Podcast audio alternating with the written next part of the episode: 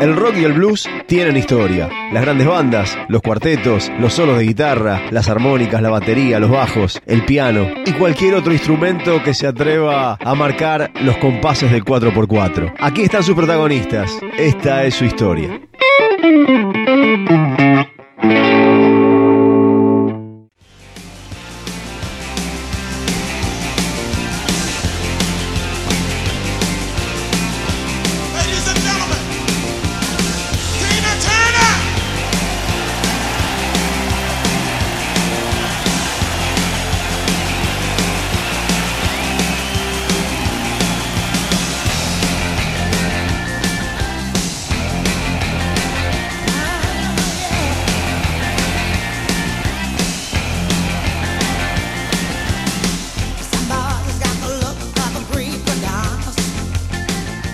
Anna Mae Bullock nació el 26 de noviembre de 1939. Creció en un pueblo llamado Nutsbush, en Tennessee. Las revistas y canciones que alcanzaban la localidad le mostraron un mundo diferente. Era un mundo hermoso, feliz y Anna quería vivir allí. Abandonada primero por su madre y luego por su padre, terminó viviendo con su primo en Detroit. A los 16 años se trasladó a San Luis a vivir con su mamá y su hermana. Allí terminó la escuela secundaria y comenzó a salir por las noches con su hermana Aline. Fue entonces cuando descubrió el Club Manhattan, uno de los famosos club nocturnos, y un sábado a la noche, una banda tocando, Los Reyes del Ritmo, ya estaban en el escenario cuando Ana y Aline llegaron. Las dos chicas se sentaron en una mesa y comenzaron a escuchar música. Luego de unos minutos, el líder de la banda apareció, caminó lentamente por el escenario, tomó una guitarra y comenzó a tocar. Su nombre, Ike Turner. Ana nunca había escuchado una música tan emocionante en toda su vida y pronto se convirtió en un habitué en el lugar. Una noche alguien de la banda pidió a Aline cantar, pero ella se negó lo que Ana tomó su lugar. Ana Mae Bullock se convirtió en una de las varias cantantes de los Reyes del Ritmo. Ike la llamaba Little Ann y comenzó a comprar su ropa, sus joyas, rosas, plata y vestidos azules. Al principio su madre Selma simplemente se negó a permitir que una de sus hijas apareciera en los clubes y bailes. Unos días después, Ike condujo un Cadillac rosa hasta la puerta de la casa y le explicó que la quería cuidar y que sería como su hermano mayor. A sugerencia de Ike, Ana Mae tomó el nombre artístico de Tina Turner. Según Tina, el nombre recuerda a Gina, la reina de la selva de la serie televisiva. Debido al éxito de la banda, cambió su nombre por el de Ike y Tina Turner Review. La banda tenía tres mujeres llamadas las Iket, que apoyó a Tina en el fondo. Tina se convirtió en una actriz de teatro popular y llamativa. Ike Turner controlaba todo en la banda también comenzó a controlar a Tina. Tuvo un segundo hijo, ese era de Ike, eran ya casi una familia. La vida de Tina era dura y ocupada. También sabía que sin ella nunca podía conseguir el número uno de los registros y millones de dólares que tanto deseaba. De alguna manera tenía que tener un control total sobre Tina Turner. La respuesta fue el matrimonio. A mediados de los 60 era una de las bandas reconocidas de los Estados Unidos, sin embargo las cosas estaban empeorando. Ike era más y más violento y también había comenzado a salir con otras mujeres. En ese momento, Tina Turner daba recitales durante 200 270 días de cada año. El 23 de septiembre el dúo comenzó 12 fechas con los Rolling Stones en su gira de 1966 por el Reino Unido, donde también los acompañaba The Chad Beard, Lon John Baldry y otros. Tina vivió su primer gira europea como el inicio de algo. Había descubierto que Europa era un hogar para ella. En diciembre el dúo realizó algunos recitales en Hollywood. Las cosas eran mejores que nunca, pero personalmente Tina seguía siendo muy infeliz y durante una gira en Inglaterra trabajando por primera vez sin Ike se había sentido libre. Amigo de ella la llevó a que una pitonisa le tirara las cartas y le dijo, usted será una de las más grandes estrellas y la persona con la que está va a caer como una hoja de árbol. En ese momento empezó a creer en sí misma por primera vez. Era el comienzo que tenía Tina para escapar de Ike Turner.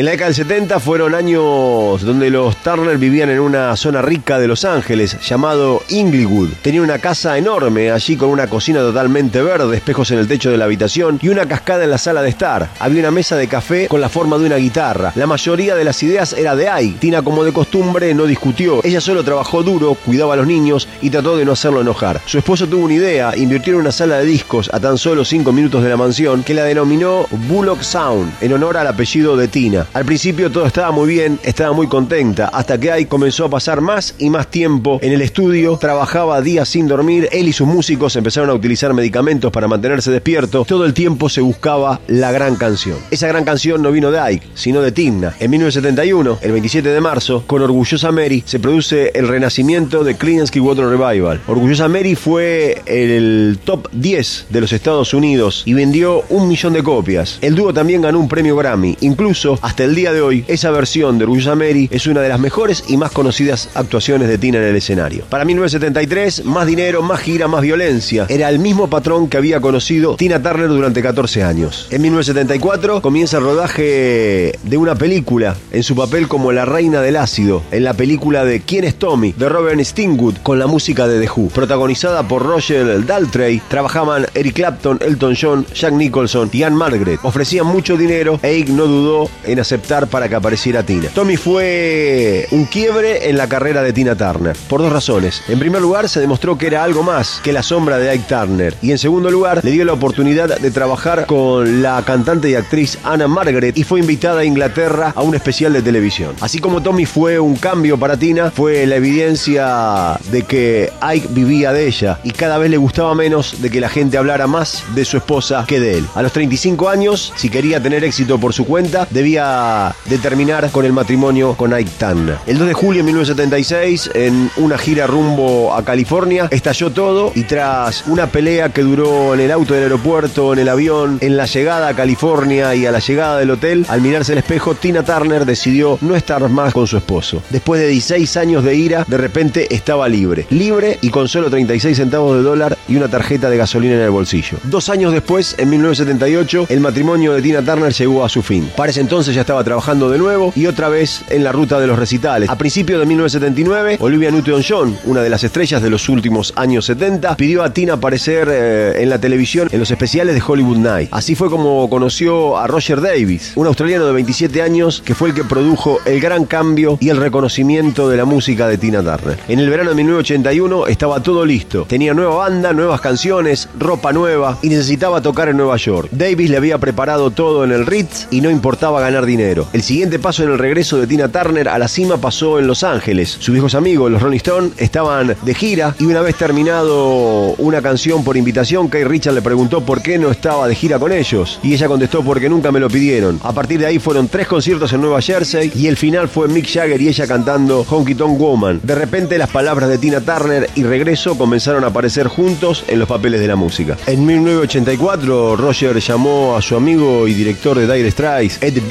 Quien le ofreció una canción eh, para Tina Turner. Al pedirle que Mac Knopfler, el compositor de la banda, le hiciera más canciones, dijo que estaba demasiado ocupado para escribir para ella. Recordó que había una pista sin usar porque la pista debía ser realizada por una cantante femenina. El título de la canción era Private Dancer, bailarina privada. Así fue el nombre del tour de la gira europea de 1985 y tuvo como apoyatura al artista de rock canadiense Brian Adams. Al mismo tiempo, la película Mad Max hacía su tercer capítulo, protagonizada por Mel Gibson, y Tina Turner era llamada para representar el papel de Tía Entidad, una película que recaudó 36 millones 200 mil dólares y a partir de allí hasta Steven Spielberg le ofreció en tres oportunidades el papel de El color púrpura, pero Tina se había negado porque el personaje era demasiado cerca de sus experiencias en la vida real y el contexto familiar. En 1988 viaja a Sudamérica y convoca a 182 mil personas en Río de Janeiro. En septiembre de 1989, Tina Turner llega a las listas de nuevo con El Mejor, un tema escrito por Holly Knight y Mike Chapman, que ofrece a Edgar Winter con un solo de saxo. Y El Mejor se convirtió en una canción frecuente en comerciales de televisión y en competiciones deportivas, uno de los éxitos más conocidos de Tina Turner. En 1991 decide radicarse en Zurich, al sur de Francia, con su novio Erwin Bach. Con más de 60 años y en plena forma, anuncia su retirada en el verano del año 2000 desde Suiza y antes del adiós definitivo realiza una dilatada gira de despedida que recorrió los Estados Unidos y varios países de Europa. En total, 95 actuaciones en las que la electrizante cantante de Tennessee demostró su inagotable capacidad para entusiasmar al público. Tras una larga etapa de silencio, participó en un álbum de Herbie Hancock y en febrero del 2008 reapareció en la gala de los premios Grammy. Tina Turner ostenta el récord Guinness por ser la única solista en llenar por completo el Estadio Maracaná de Río de Janeiro con más de 180.000 personas en una sola noche, cifra similar a la conseguida por Paul McCartney en 1990. Nunca sentí lástima de mí misma. Una vez que comienza la autocompasión, estás muerto. Una inagotable, una trabajadora del rock y del blues. Tina Turner.